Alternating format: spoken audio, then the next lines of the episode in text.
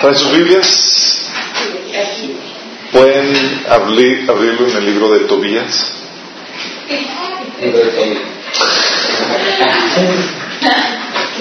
Mateos.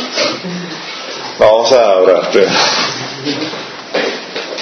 Eh, ¿Mande? Señor, te damos gracias por la oportunidad que tenemos de sentarnos delante de ti, Señor, aprender de ti, Padre. Espíritu Santo, sé tú el que habla, Señor. Sabemos que los talentos y la inteligencia, Señor, viene a ser nada delante de ti, Señor, si no estás tú. Y queremos tu presencia y queremos tu sabiduría, Padre. Habla a través de los comentarios y a través de lo que aquí se expone, Señor. Ilumina nuestros corazones, nuestro entendimiento por medio de tu sabiduría, Padre. En nombre de Jesús. Amén. Ok, estamos viendo una temática fabulosa. La temática es eh, el arte de las buenas relaciones en Dios. Quiero que me acompañen. Vamos a, hacer un recuento de esto rapidín, rapidín, rapidín. Vimos que hemos estado viendo que el pecado viene a romper la armonía en las relaciones personales. Eso lo hemos estado viendo. Vimos tres factores que producen este tipo de este tipo de, de rompimiento se debe a tres, a tres cuestiones. ¿Se acuerdan de eso? ¿No? ¿Se acuerdan? Era así como que todavía el cafecito no le hizo perfecto. se lo, se lo...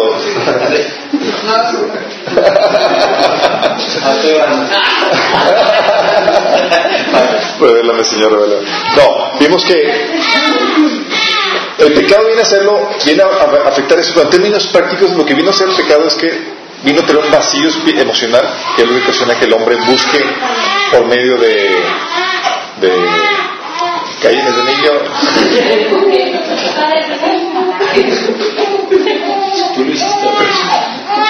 Sí, pero la naturaleza pecaminosa. El pecado que viene a ocasionar viene a ser varios estragos en la vida del ser humano. Uno de ellos es generar un vacío emocional en el, hombre. ¿Se acuerdan que habíamos comentado que el hombre tiene ciertas necesidades emocionales? Cuando no son suplidas en Dios, el hombre busca suplirlos de, forma, de formas alternas y hace que se mueva o sea motivado por el egoísmo. Y hace que manipule, chantajee o utilice personas para suplir necesidades emocionales. Sí, eso viene a ocasionar una rompe la armonía dentro de las relaciones. O sea, hace que el hombre se comporte egoístamente, en pocas palabras. La otra cuestión es una mente no renovada, una mente que no piense como Dios, como Dios piensa. La ruptura, la caída vino a separar a Dios del hombre y Dios ya no le revelaba, ya no le enseñaba sus pensamientos al hombre por medio del Espíritu Santo. El hombre estaba ajeno a la forma de pensar de Dios. Eso obviamente ocasionó que el hombre adquiriera, adquiriera lo que Santiago menciona una sabiduría terrenal, animal y diabólica. Sí, que se contrapone a la sabiduría de Dios. Y la otra es una voluntad no sujeta. ¿Recuerdan eso? Una falta de dominio propio. Romanos 8, 7 y 8, 9 menciona que los que no, las personas que no han nacido de nuevo no pueden agradar a Dios y tampoco pueden. Sí, eh, no, no está en ellos la capacidad de hacer. Por eso el hombre tiene que morir nuevo y nacer de nuevo. Morir y de nuevo. También hablamos de que, eh, ¿se acuerdan? Vimos que el, el, la armonía y la desarmonía atrae o repela la presencia de Dios. ¿Se acuerdan de eso? Cuando hay contiendas, divisiones, envidias y todo ese tipo de cosas, atraes, ¿qué? Juicio de Dios, ¿se acuerdan? Lo vimos en 1 Corintios 11 juicio de Dios y la presencia de demonios al lugar. Sí, hace que sienten como en casa. Ah, aquí estoy, gusto. En cambio, cuando hay armonía, hay perdón, hay unidad dentro de, la, de, eh, las personas, dentro de la reunión, de, la congregación, dice la Biblia que en Salmo 133 que hay bendición y vida eterna. Ahí se manifiesta la presencia de Dios. Vimos también que Dios en la Biblia utiliza conflictos y nos menciona muchos ejemplos de conflictos y divisiones. ¿Se acuerdan? Pero aclaramos muy, eh, pues muy claro que la Biblia menciona en Romanos 12, 18 que en lo que está de nosotros debemos de vivir en paz con todo el mundo. Mas no siempre se puede hacer eso. Y vimos cuando no debemos vivir en armonía con el prójimo. ¿Se acuerdan cuándo era un deber? ¿Cuándo era eso? ¿Cuándo no debemos de vivir en armonía con el prójimo? Herejía. ¿Cuándo fue? Eh,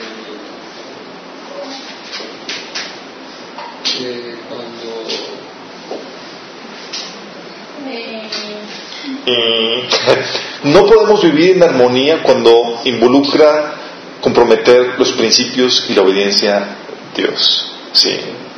Cuando involucra, eh, o sea, no busques relaciones armoniosas cuando estás sacrificando los principios de justicia, eh, tu obediencia a la palabra de Dios o tu lealtad a Jesús. Cuando eso implica, oye, sí tengo que vivir armoniosamente, sí, pero no a costa de todo. Sí, tienes que vivir armoniosamente en armonía con el Señor. Si por vivir en armonía con el Señor implica desarmonía con el prójimo, bien, sí. Pero no la armonía que la Biblia menciona, y según lo que hemos mencionado, que los bienaventurados los pacificadores, porque ellos serán llamados hijos de Dios, habla de una armonía que buscamos producto de la sabiduría de Dios y de la madurez que Dios nos da al momento de, para resolver conflictos o poder manejar relaciones de forma armoniosa, pero sin sacrificar la voluntad de Dios. ¿Sabe? Eh, ¿Se puede hacer referencia a cuando Jesús dijo que venía a traer espada? Exactamente. Ahí está diciendo, hey, vengo a traer armonía, pero no esa armonía de que, ah, sí voy a pelearme como... Eh, o sea, que la familia está de, de, chongo y están todos peleados contra otros, ah, es que está haciéndose la voluntad de Dios ahí. No. Sí. es que Dios dijo que viene otra espada y no, no, no, no, Ahí está hablando de cuando hay eh, la división que está hablando Jesús ahí es por eh, por división de señores o de altares. Cuando yo sirvo al Señor Jesús y tú estás sirviendo otro Señor y por los principios o valores que tu Señor enseña y los míos enseñan, se contraponen. ¿sí? Hay problemas del altar, de reinos. Tú perteneces al reino del enemigo y yo pertenezco al reino del Señor. vimos que eh, lo que ayuda está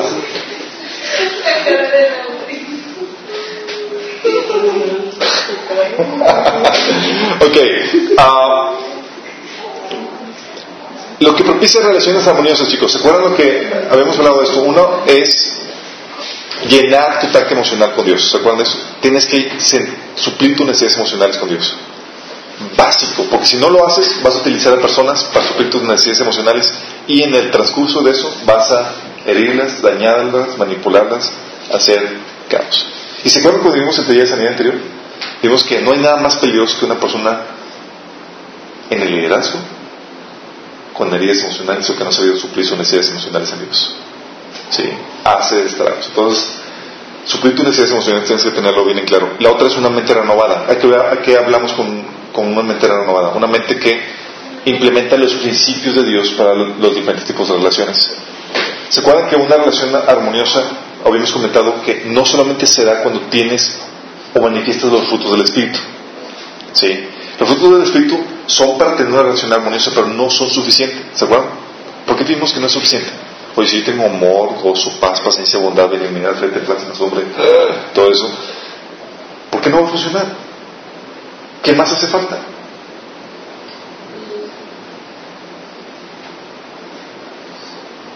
los voy a reprobar. Eso debemos Lo que acabas de decir, pensar como Dios, está el espíritu, o sea, ya hay frutos. Acuérdense esto. Se requiere entender los principios que norman cada relación. ¿Se acuerdan de eso? De nada te sirven los frutos del espíritu. De nada te sirve conocer, tener el fruto del Espíritu si no sabes que, oye, en mi relación marido-mujer, yo tengo que someterme a mi marido. Oye, tengo que ser el cabeza de la familia, tengo que ser responsable, el proveedor y todo eso. Tengo que conocer mis responsabilidades. Oye, si no suplo, si no proveo, si no transmito la enseñanza espiritual y, física, material y emocional, por más que tengan frutos, no va a funcionar eso.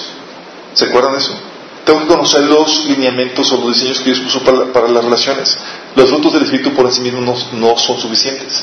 Tienes que saber cuáles son las directrices, las normas que Dios estableció para cada tipo de relación. La relación de marido y mujer tiene una normativa diferente a padres e hijos. Amos, esclavos o eh, cuestión comercial. Amistades, diferente. A veces que hay unas amistades que, oye, eh, tu amigo o tu amiga te trata ya como si fuera prácticamente no y te cela y hacen cosas que eh, tratan, tratan, de poseerte ¿no? y dices no es una eso ya no es propio de una relación tienes que saber cuáles son las normativas o los principios que regulan las relaciones en las cuales estás involucrado si no es así va a haber problemas o va a haber fricciones en las relaciones ¿sí? tú puedes tener y debes de tener los frutos del espíritu ¿sí? ¿Se acuerdan que habíamos platicado que si no tienes los frutos del Espíritu, qué se podría significar? Pues, a lo mejor no está renovado no está renovado la mente, ¿qué, qué, más? Exacto. Vimos que cuando no tienes o no manifiestas los frutos del Espíritu, hay de dos formas. O una, o eres un bebé espiritual, o no has nacido nuevo. eres un cristiano inmaduro, el cual se va a quitar conforme vas creciendo el Señor o simplemente no ha nacido. Si no se quita, es que seguramente no has nacido. ¿Va? O llevo años y toda la cosa y sigo con, sigues sin mostrar tu fruto. Sí, como por eso Pablo le decía a los, a los de Corintios, oigan, pruébense para ver si están en la fe. Corintios 13:5, si no lo recuerdo. Ok, vimos el fruto del Espíritu. Luego vimos instrucciones para los conflictos, ¿se acuerdan? instrucciones para tener buenas discusiones. En toda relación va a haber diferencias, va a haber fricciones, es parte normal y debes esperarlo. Sí. Hay reglas que, que, ayudan a la armonía en medio de esas discrepancias que se puedan tener. Y vimos algunas de esas, unas por ejemplo se acuerdan, eh, la respuesta amable, quita la ira. Sí. El no responder sin antes escuchar, Proverbios 18-13.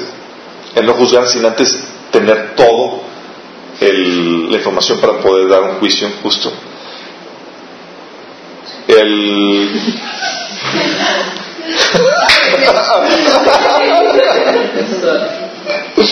el no te enojes sin antes tener toda la información. Todo eso lo vimos de Proverbios, que era la mayoría. El, ah,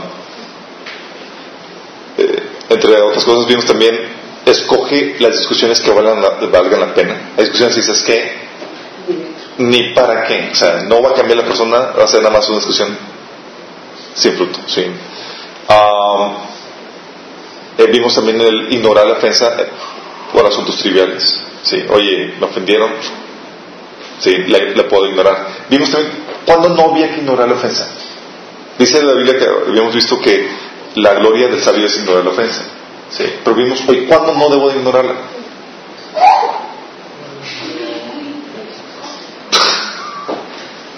de, Cristo.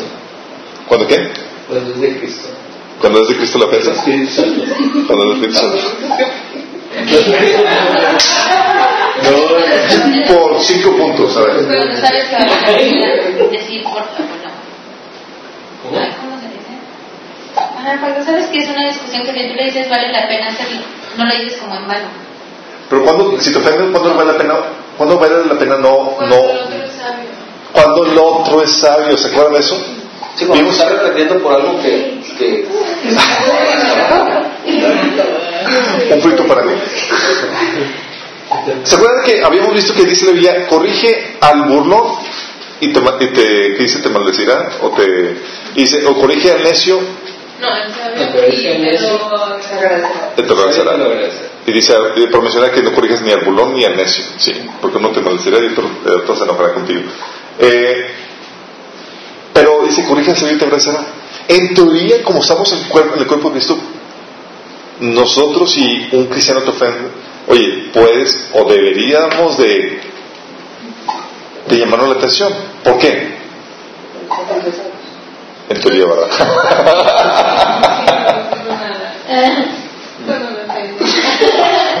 en teoría es porque no nos vale el hermano. ¿Sí? Es decir, me importa el hermano. Es, oye, te llamo la atención a la falta que hiciste, no por mí ni porque me duela, sí, porque yo ya lidié con ella, es porque me preocupas tú. ¿Se acuerdan eso? De hecho, eso, en eso nos quedamos. Entre hermanos, ¿cómo, qué, ¿cómo nos enseña la Biblia a lidiar con los conflictos? En amor. Básico. Sí, en amor y en juicio. ¿Cómo nos enseña la Biblia? Es normal, tenemos que, tenemos que tener en cuenta que haya desacuerdos o que haya problemáticas con eso. La Biblia menciona que tú lees la Biblia y vas a encontrarte en la iglesia de Hechos, Corintios y demás, casos y episodios de, de conflictos entre hermanos. ¿sí? Ah, vimos algunas cosas y nos quedamos a medio de estos días ahorita donde retomamos esto. ¿Qué es lo que la Biblia nos enseña en cuanto a cómo manejar los conflictos entre cristianos? ¿Han tenido algún conflicto entre hermanos?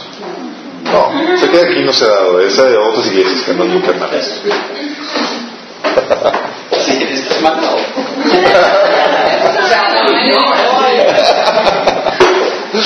esta semana no. Eh, en esto, muchas personas, muchos eh, cristianos han sido tan heridos en las relaciones con, con otros cristianos o en iglesias, incluso por pastores, y con cristianos que se han apartado de la fe.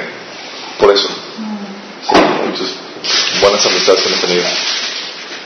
O simplemente han quedado tan sesgados, tan que buscan mantenerse a la periferia de la iglesia, ya no involucrarse tanto. Porque entre más involucramiento, más te expones a heridas, más conoces a las personas y más sabes lo que realmente tienen. Sí, es más fácil llegar a la iglesia tipo misa, voy, me siento, escucho a alguien hablar, ya cumplí mi deber religioso y ya me, me salgo. No me relaciono, no me integro, no me conoce el predicador, yo no lo conozco él, todos contentos. Sí, de esa forma. Pero de esa forma no es ser iglesia. ¿Se acuerdan cuando hablamos del tema de la iglesia? Que una cosa es ir a la iglesia y otra cosa es ser iglesia. Y el ser iglesia involucra, eh, tengo que involucrarme. Sí, tengo que ser conocido y tengo que conocer. ¿Se acuerdan de eso? Ese involucramiento va a, va, inevitablemente alguno que otro conflicto. ¿Sí? Pero nada que no se pueda solucionar. Y la Biblia nos enseña ciertas directrices. Primera directriz que vimos la semana pasada. ¿Qué es lo que debe hacer cuando tu hermano te hizo alguna fregadera? A ver, no A ver. Préndele. Tú eres el maduro y tienes que. Primero, si sabes que tu hermano tiene algo contra ti, tú ve, siendo maduro, dice, eh, si tú sabes que tu hermano tiene algo contra tuya, si sabes, oye, no esperes a que venga y te lo reclame, no. Antes de que presentes la ofrenda, dice Jesús, ve con él y arregla eso. Y reconcíliate. Jesús hace énfasis en que te reconcilies. Ok, pero ahora tú fuiste el ofendido. ¿Qué es lo que debes hacer? Primera cosa que debes hacer antes de que vayas con tu hermano, ¿qué es lo que debes hacer? Perdonar, hacer tu proceso de sanidad, por favor. ¿Se imaginan? Lo- la mayoría de nosotros, o la mayoría del cuerpo de Cristo, o de la gente normal, ¿qué es lo que hace cuando tiene una ofensa? Oye, me ofendí, y todo airado, y todo así dolido, voy y te salto encima y te reclamo por, por la ofensa que me hiciste. Por eso lo primero que uno debe hacer es el proceso, proceso de sanidad, lidio con eso delante de Dios, descargo con Dios, porque si no, lo que tú vas a querer hacer es terapiarte con tu hermano. ¿Sí? ¿Se acuerdan del proceso de sanidad? Quieres descargarte con Dios de tu corazón, quejarte, llorar, patalear y toda la cosa. Y eso lo haces con el que te ofendió. Ah, es que ¿por qué me hiciste esto? Bla, bla, bla. Y en vez de ser una edificación, una práctica edificante, te estás... No vas a recibir consolación.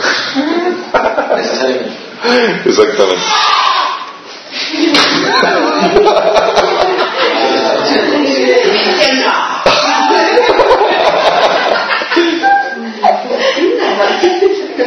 Hacia medianoche.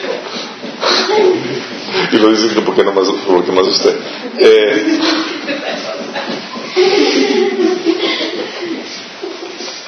ok, entonces, primero tienes que perdonar. No trates de resolver problemas sin antes haber lidiado en tu corazón esos problemas. ¿Sí? Van a hacer que la relación o que la plática no sea edificante porque vas a utilizarla para, para terapiarte, para descargarte. Y eso no es necesario. Primero tienes que perdonar, tienes que sanar. Sí, ah, dice la Biblia que en Efesios 4:26 que no debes de permitir que ese día, oye, bueno, voy a hablar con mi hermano, pero no lo, no, no lo he visto, o lo voy a ver en unas cuantas semanas. La Biblia te enseña que no debes dejar pasar ese mismo día sin antes haber arreglado eso en tu corazón. Dice, no se, dice la Biblia que no se ponga el sol sobre tu enojo, que significa no dejes que pase ese día sin que hayas arreglado eso. En tu corazón, por lo menos. ¿Por qué? Porque el enojo da lugar al diablo. El enojo da O sea, das espacio para que el problema se haga más. Sí, le das lugar al diablo. Sí, qué loco, ¿verdad? Y vimos que en el enojo del hombre no opera la la justicia de Dios, ¿se acuerdan de eso? Ah, la segunda cosa que vimos que debes de hacer o que te debes de restringir de hacer es no vengarte. La cosa que decir como que, déjame ahorita, todavía no hablas con él, pero ya quieres saber cómo lo hago. Voy a publicarlo en un, en el Facebook, así como que en directa o algo para quemarlo acá. La otra cosa que debes evitar de hacer, ¿qué es? No hablar mal de él. ¿Se acuerdan? Dice Santiago 4, del 11 al 12, no hables mal de él. ¿A qué se refiere con eso? Hay cosas... ¿Pablo llegó a hablar mal de gente? Sí. ¿Jesús llegó a hablar mal de gente? Sí.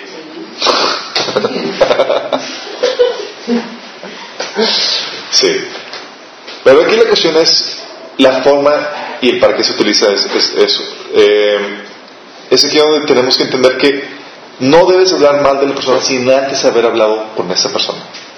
Sí, muchas veces decimos, oye, no he hablado con esa persona, no he arreglado eso, pero yo estoy divulgándolo con medio mundo. Sí. Porque muchas veces al momento de hablar con la persona se solucionan las problemáticas y ya no hace falta hablar con eso. O a veces piensas que estás enojado por una situación que al hablarlo se esclarecen problemas y resulta que no hay nada de qué enojarse. Ah, pues yo pensé y resultó que todo era un malentendido. Sí. Es no hables con la persona, digo, no hables de la persona sin antes haber hablado eso, o hablar, haber hablado ese, ese asunto con la persona involucrada. Va a haber situaciones en las que sí se tiene que dar una advertencia, oigan, cuidado con este hermano. Sí. Pablo hablaba de tal un, de un tal Alejandro que les hizo mucho daño y dice, Dios lo va a hacer la otra juicio. O Jesús hablaba, hey, cuidado con la levadura de los fariseos. O, etcétera, ¿no? El. Todas esas cuestiones dicen, hay situaciones en las que sí se puede hablarlo, pero no sin antes haber lidiado el asunto como corre, de acuerdo a los elementos que Dios enseña en ese sentido. Tienes que hablar primero con la persona. ¿eh? Y es ahí donde llega, llegamos al punto donde tienes que llegar a reprender a tu hermano. ¿Se acuerdan lo que dice Lucas 17.3? Si tu hermano pecare contra ti, ¿qué dice que debe hacer? Ve y repréndelo. ¿Alguien aquí ha hecho eso? ¿Y cómo les ha ido? Bien. ¿Sí? Sí. No, en serio, ¿cómo les ha ido? ¿Sí? No siempre. No siempre bien.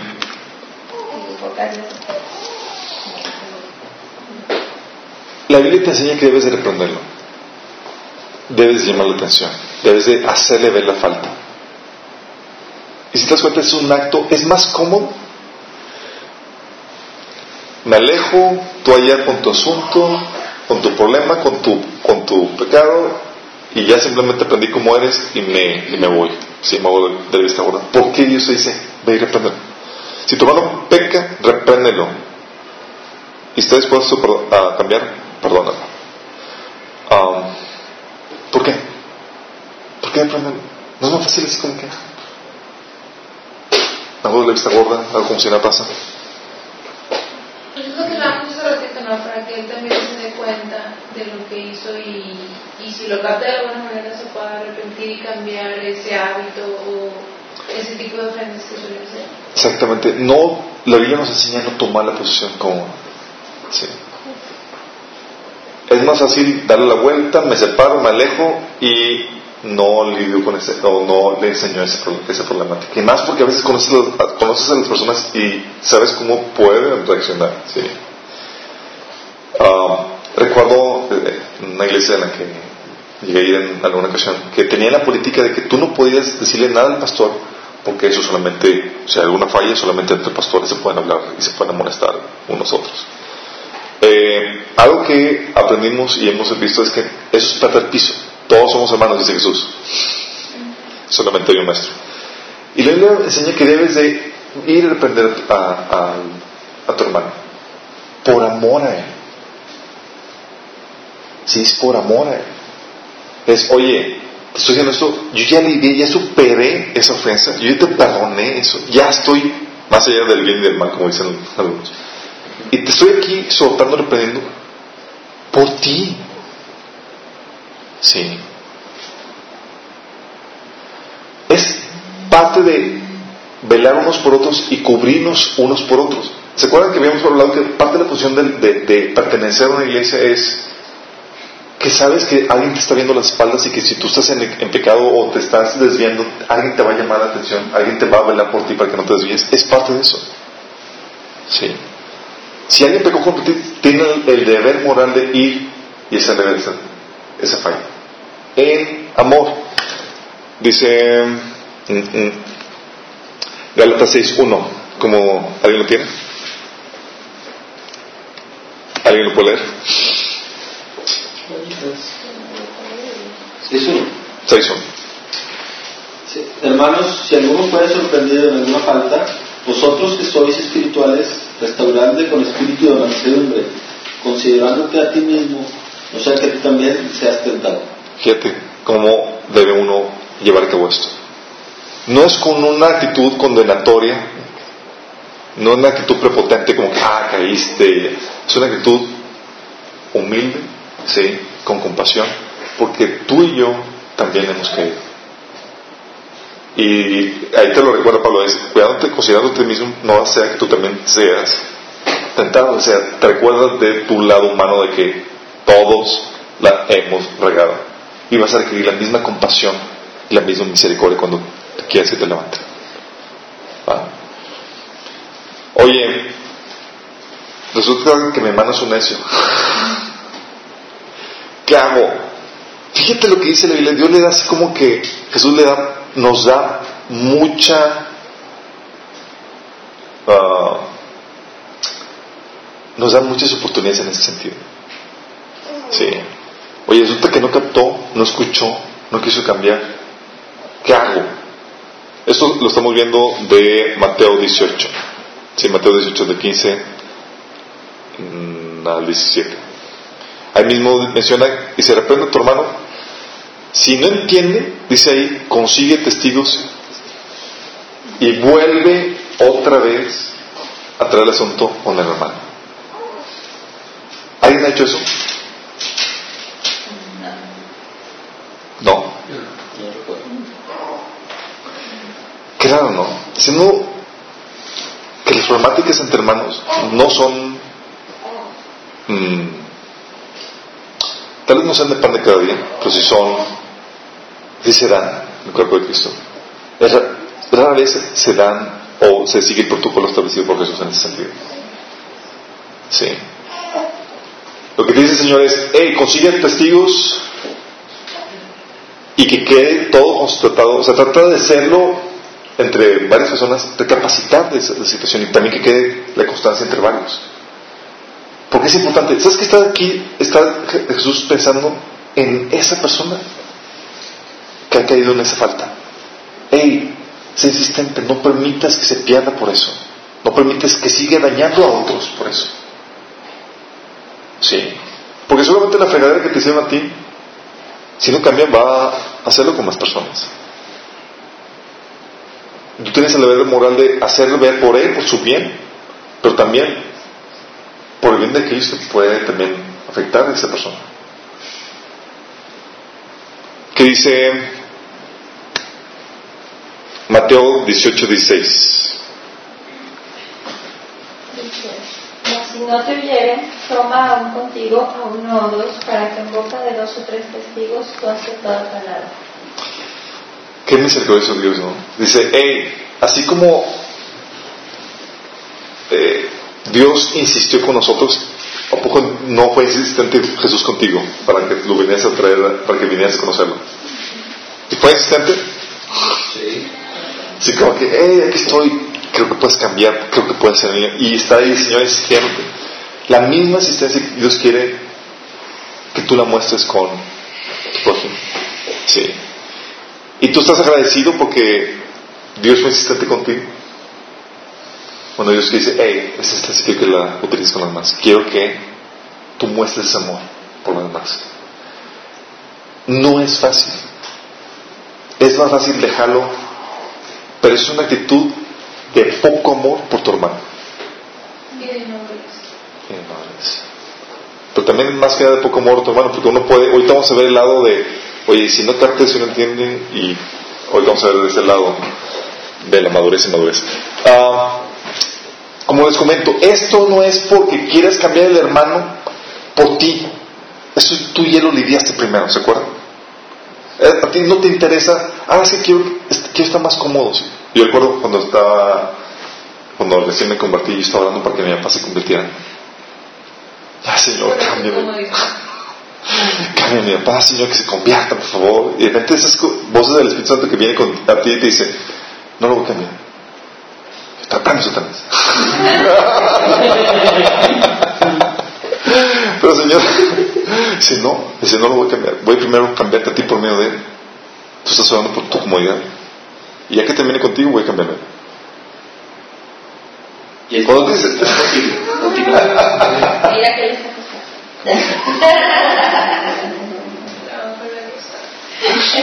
A veces oramos y queremos cambiar a las personas por nuestra comunidad. Eh, para que ya no me sigues hiriendo, para que no me sigas lastimando. No, nosotros tenemos que llegar a un nivel de madurez donde, hey, ya no me afecta. Sí. Eh, a veces le digo a.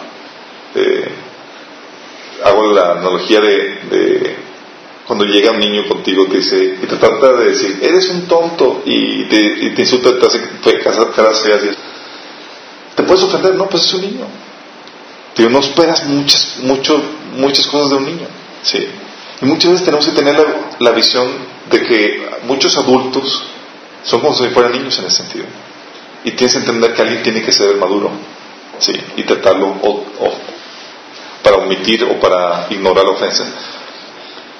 ¿Qué pasa? Versículo 18, 17. ¿Qué es lo que dice si que debe ser si caso no entiende después de haber asistido con, los testigos? La congregación. La congregación. Te voy a acusar con la congregación.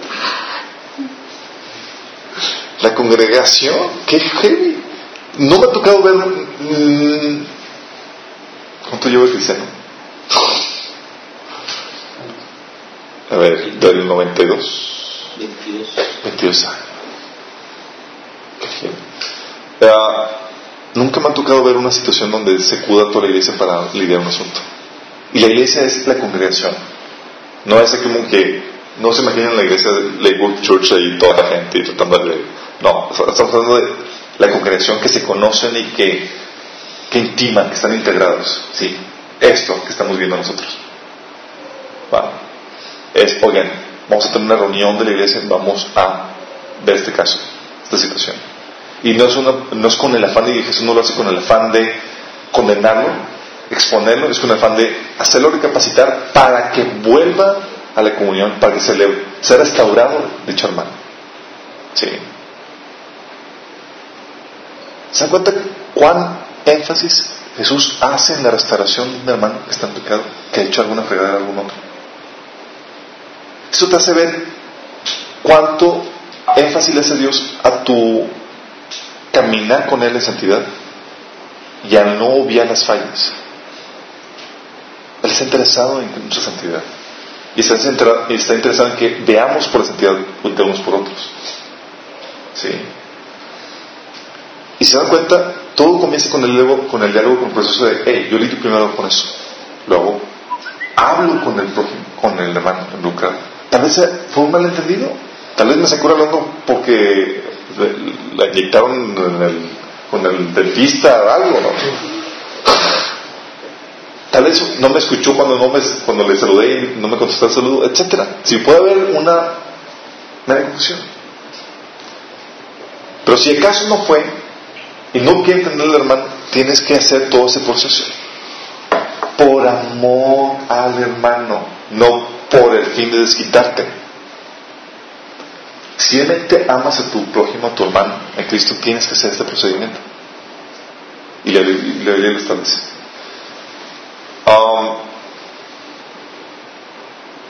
Si no entiende, dice la Biblia, habla a la iglesia. ¿Sabes cómo manejaba la iglesia, la iglesia cuando había un conflicto? Acompáñenme a 1 Corintios capítulo 6.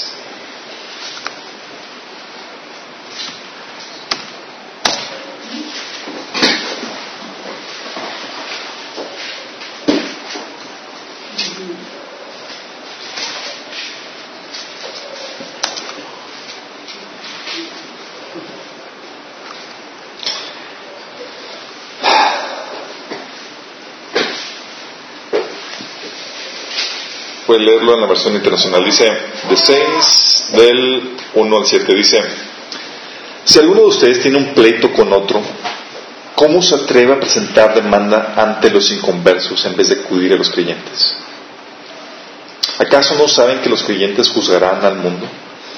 Y si ustedes han de juzgar al mundo, ¿cómo no van a ser capaces de juzgar casos insignificantes? ¿No saben que aún los ángeles los juzgaremos? Cuánto más los asuntos de esta vida. Por tanto, si tienen pleitos sobre tales asuntos, ¿cómo es que nombran como jueces a los que no cuentan para nada ante la iglesia? ¿A ¿De quién está hablando aquí los que no cuentan para nada? A los no creyentes. ¿No cuentan para la iglesia? No, no tienen peso, no, tienen la presencia de Dios en sus vidas, no han sido rescatados. Digo esto para que les dé vergüenza. ¿Acaso no hay entre ustedes nadie lo bastante sabio como para juzgar un pleito entre clientes? Al contrario, un hermano demanda a otro y esto ante los incrédulos. Aquí te está dando un perfil o un, eh, un detalle más de cómo se maneja esto. O hay un conflicto, hay, una, hay algo, ¿sabes qué? Lo trato de arreglar entre el hermano y yo. Si no entiende, obviamente con testigos. Y si no entiende, lo traigo a la iglesia, pero lo traigo a la iglesia para que la iglesia juzgue, se nombre un juez y se ponga un veredicto en cómo manejarlo. Qué interesante, ¿no? Si saben que hay una figura en la cuestión legal que no es el juez, sino es, ¿cómo se le llama? La figura alterna, que no es para procedimientos de juicio y ante fiscal. ¿qué? No, no es. Eh, se llama la figura de mediador, no intermediar. Eh, es un mediador, ¿sí? que le llaman. Que hay contratos que establecen de esas que, sí, para no evitarse todos los gastos jurídicos y todo eso, dices que vamos a acudir a tal mediador. Y están acreditados y toda la cosa para poder emitir juicio fuera de extrajudiciales, porque juicios judiciales son carísimos y se llevan y demoran bastante. Y dice, ¿sabes qué? Vamos a poner o nombrar tal mediador y eso soluciona y agiliza todo el proceso. Bueno, es básicamente el mecanismo que Dios está proponiendo para aquí. Oigan, ¿sí? Ante incrédulos no lo pueden hacer. ¿sí? Aparte que la iglesia queda, se denigra en ese sentido. Si, oye, queremos dar un testimonio al mundo y, no podemos resolver conflictos entre nosotros, Y no hay nadie suficientemente sabio que pueda mediar entre, entre eso. Bueno, ¿qué se debe hacer? Traer esto para que alguien medie la situación entre hermanos. Pero no se debe dejar eso sin tratar. Luego menciona el versículo 7. En realidad ya es una grave falla el solo hecho de que haya pleitos entre ustedes. ¿No sería mejor soportar la injusticia? ¿No sería mejor dejar que los defrauden? ¿Qué haces cuando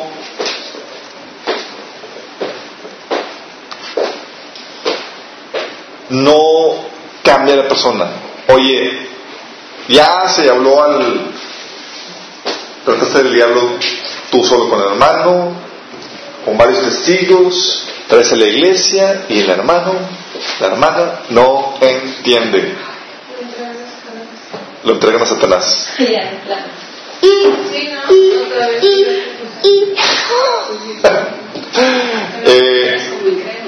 Dice Jesús ahí en Mateo 18 que lo trates como pagano, o publicano o pecador. ¿O qué? Gentil o publicano. Exactamente, exactamente, como si fuera un no cristiano. Y lo, para hacerlo más exacto, acompáñenme a 1 Corintios capítulo 5.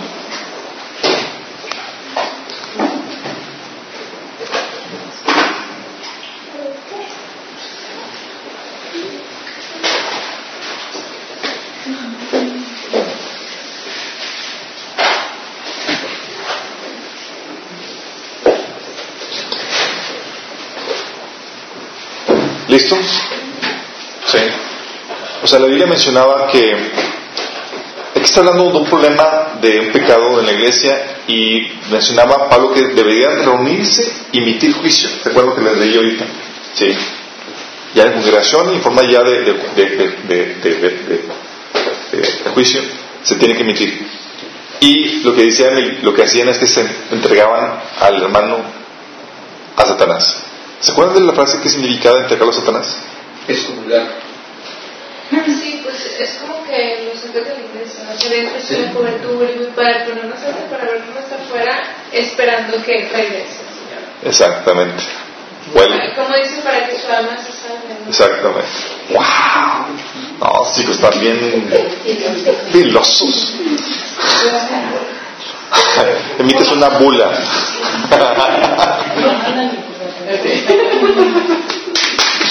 Sí.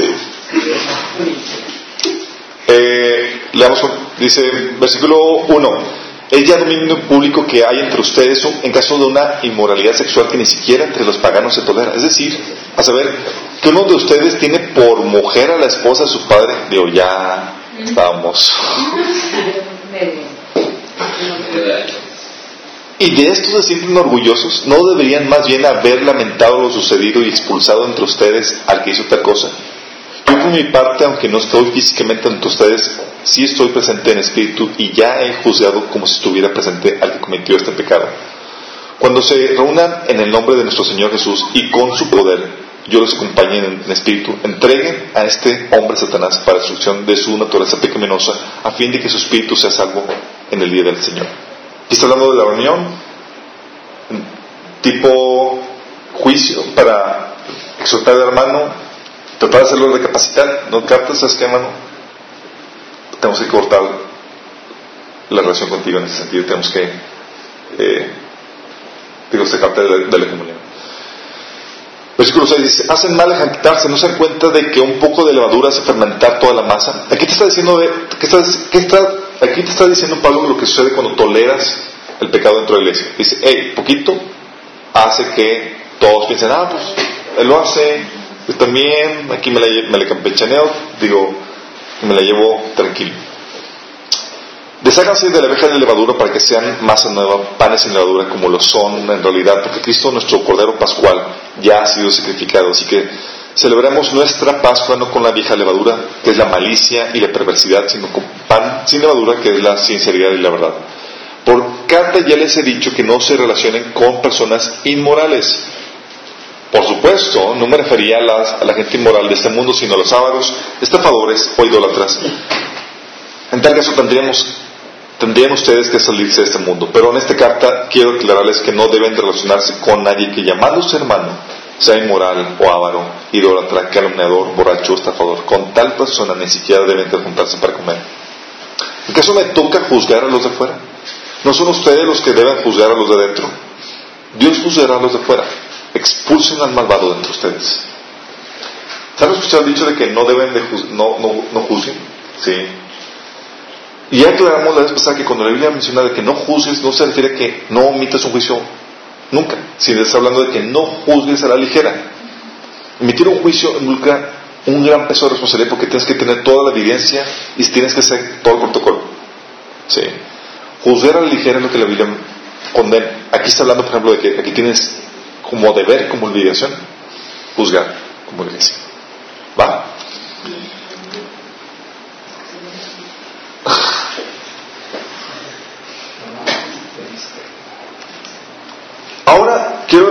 irme un paso más para allá. Sí, ya, sé que.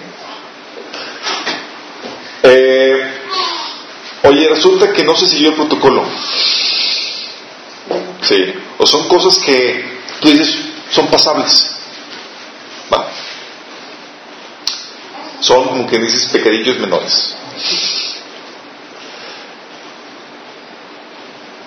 Hay una frase que quiero que nos, vaya, que nos vayamos, que es en lo que estamos leyendo ahorita en el capítulo 6.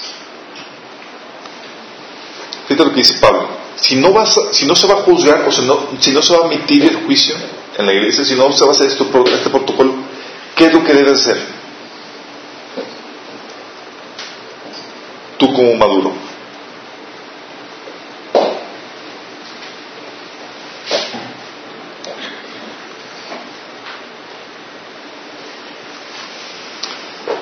Versículo 7 de capítulo 6. ¿Qué dice? Dice, así que por cierto, primera Corintios. 1 Corintios 6, 7.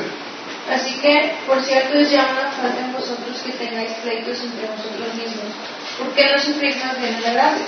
¿Por qué no sufrís más bien el ser defraudados?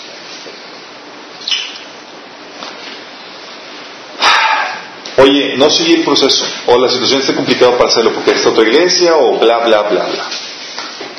La Biblia te enseña, y un principio básico en ese sentido. La Biblia te enseña que puedes sufrir la ofensa. Y sufrirlo tiene que ver con tu grado de madurez. ¿Me acompañas a Romanos 15.1?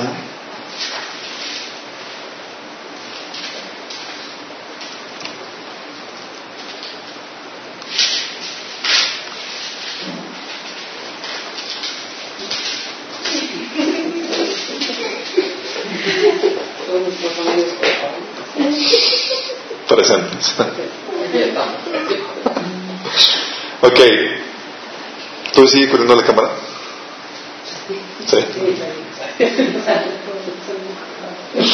Ok. Um, ¿Qué dice en 1 Corintios 15, 1? Dice, así No, que- eh, Romanos 15, 1, perdón. Así que los que somos fuertes debemos soportar las flaquezas de los débiles y no agradarnos a nosotros mismos. Excelente. ¿Qué, ¿Cómo dice la versión tradicional? Emily. No, yo creo la de La versión tradicional. Es ese. No, no, se ve más. ¿Es esa? Ok, qué bueno. Sí, ah, Versión internacional. versión tradicional. Los fuertes en la fe debemos apoyar a los débiles en vez de hacer lo que nos agrada. Ok. La versión Reina Valera otra vez, por favor. así que los que somos fuertes debemos soportar las flaquezas de los débiles y no agradarnos a nosotros mismos. Ok.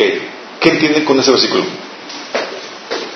Los débiles son los que son más inmaduros. Exactamente. Entonces, comporta de una manera y por eso podemos tener la opción de sufrir la ofensa. Exactamente. Hay muchos conflictos, muchos problemas de, relaciones armoniosas porque no entendemos esa diferencia que hay entre cristianos maduros, espirituales y carnales e maduros. ¿Va? Y por no entender esa diferencia, no, eh, a veces no soportamos la ofensa, ¿sí? a veces no ignoramos la ofensa, a veces no sufrimos la ofensa. Y es algo que debes entender claramente. Va a haber y hay en el cuerpo de Cristo cristianos carnales, cristianos inmaduros que están apenas comenzando. Esos van a propiciar conflictos y toda la cosa, pero tú como maduro debes pasar por alto la ofensa, sobrellevarlo, sufrir la ofensa. ¿Me explico? Sí, eso tiene mucho que ver con luego eh, reprenderlo en mansedumbre, porque si yo no la soporto y la asimilo, si no hago esa empatía de saber que yo también estaba así en algún punto, este, no lo voy a poder reprender con mansedumbre, entonces este, no lo edifico. Exactamente. Pero tienes que entender lo que, o sea, es algo clave en las relaciones, chicos. Alguien tiene que ser el maduro para que la relación funcione correctamente. ¿Sí me explico? Oye, que la persona hizo, hizo algo y, se hizo el sentido y ya no me habla. Lo más sencillo es, pues a la porra. Sí, me. Es, ¿sabes qué? Pero yo voy a hacer acto de amor y de madurez y voy a ir aunque yo no tenga la necesidad de ir ni tenga la responsabilidad de ir. A ver qué anda contigo, qué pasa. Sí. Oye, ¿te hiciste sentido o, te, o hiciste alguna madurez, alguna, algún acto de que hiciste, ¿sabes qué? Me aguanto, lo soporto. Sí. Voy a tratar de enseñártelo, de revelarte. Pero no todos los cristianos tienen ni siquiera la madurez para recibir bien una amonestación. Sí. Muchos cristianos reaccionan como los fariseos.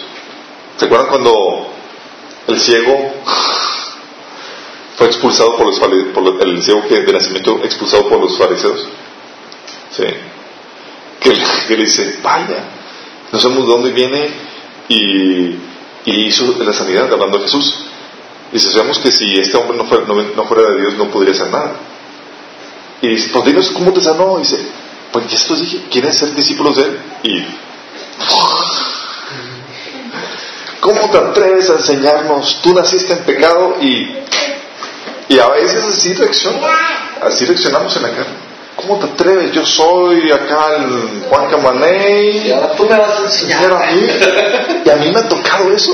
Sí, de que no, no, no del otro lado, sino de que el adolescente sí que se propone, se, se un poquito más listo en algún pasaje, sacó esto y, y deja el otro en, en ridículo, lo expone en su ignorancia. ¿Cómo te atreves a decir?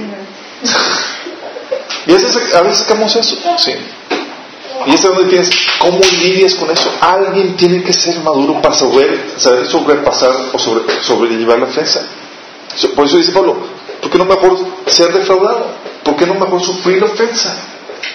¿No hay madurez en ustedes para eso?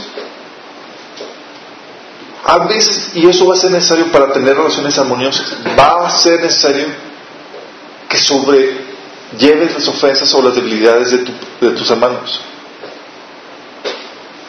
necesario para que tenga buena relación. Porque si fuéramos piques de que queremos que fueran perfectos como Cristo perfecto, olvídate, mi Imposible. Sí, sabemos que aquí hay puros maduros. Pero cada quien tiene sus detallitos. Uno es muy insistente, otro es medio intenso, otro es medio eh, cada persona tiene sus su propios, así como que unos medio carrilla y otros así como. Y... Todos son medio carrilla. Sangre.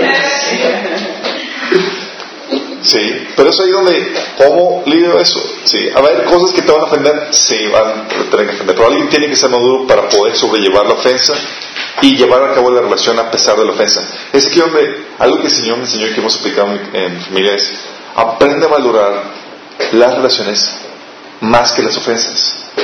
Si tú valoras más las ofensas que las relaciones, vas a apartar amistades y vas a cortar relaciones. Dice la Biblia en Proverbios que el amor que cubre multitud de pecados. Tienes que cubrir esa relación con amor. Dice que el hermano que está insistente con el pecado aparta relaciones. De, hecho, el, el, el, no buscar actuar de esa forma es egoísta, porque no es para nosotros, somos parte de la iglesia. O sea, se trata de que como iglesia vayamos madurando. O sea, si yo, si yo me aíslo en un, conflicto, solo estoy pensando en mí y estoy dejando de pensar en, que eso debe ser, ser, utilizado para que la iglesia vaya, vaya avanzando, ¿verdad? Sí, entonces, oye, tal vez soy medio carnal y toda la cosa, te necesitamos, hermano. Vas a pulir un montón de... de... Vas a desarrollar la madurez del cuerpo de Cristo.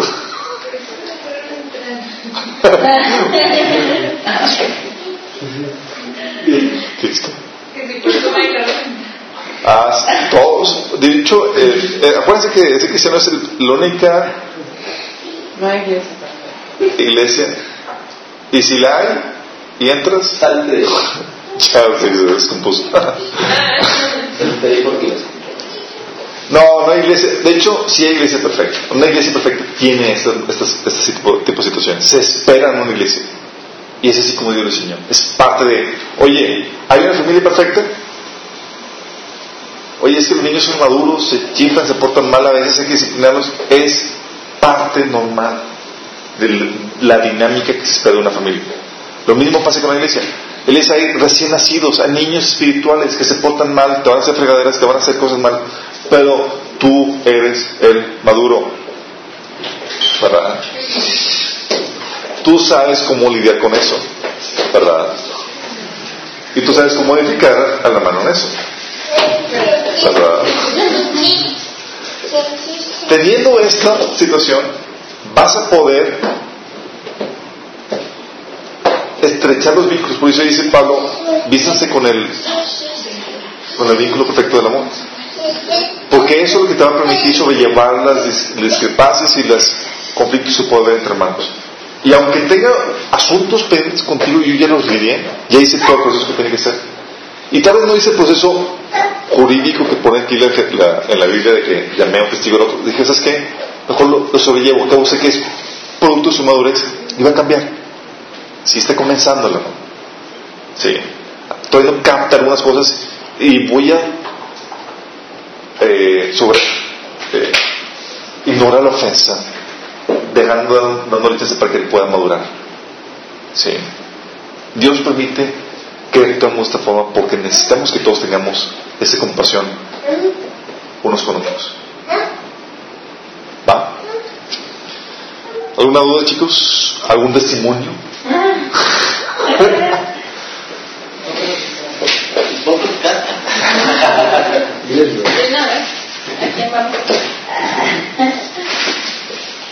que Dios nos permite, chicos, cerrando, eh,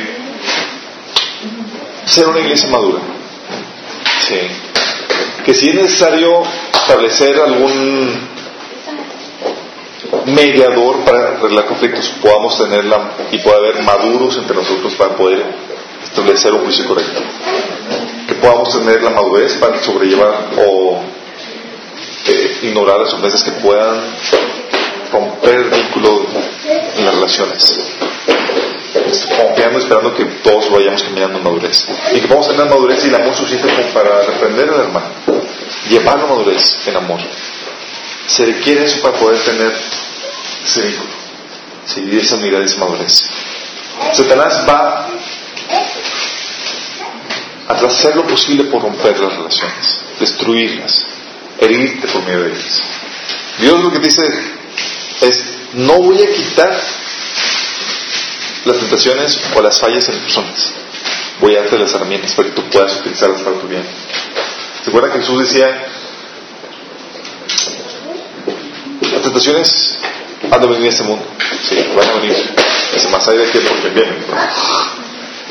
Pero es parte, es parte normal. Esas cuestiones que tú estás viviendo, esas fregaderas que te han hecho, Dios las quiere utilizar para bendecir y para llevar tu madurez. Sí. Vamos a orar.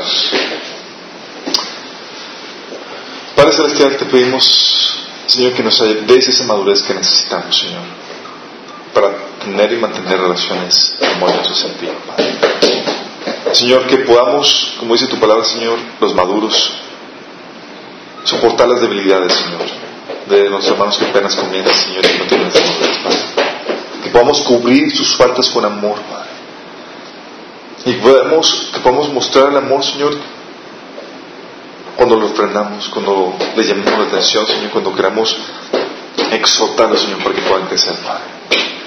Señor, te rogamos que tengan misericordia de nosotros, Señor, de nuestras fallas, y que esa misma misericordia, Señor, nos enseñe a explicarla a nuestra gente alrededor, Padre. Que podamos vivir ese proverbio que en tu palabra, Señor, que el amor cubre multitud de pecados, Padre. Y así como tú cubriste multitud de pecados con nosotros, Señor, que podamos ser con nuestros prójimos. Te pedimos, Señor, que tú nos des madurez y que podamos, Señor, mantener ese vínculo perfecto, Señor, esa unidad en el Espíritu como iglesia tuya, Padre. Pedimos en el nombre de Jesús. ¡Wow! Perfecto. También.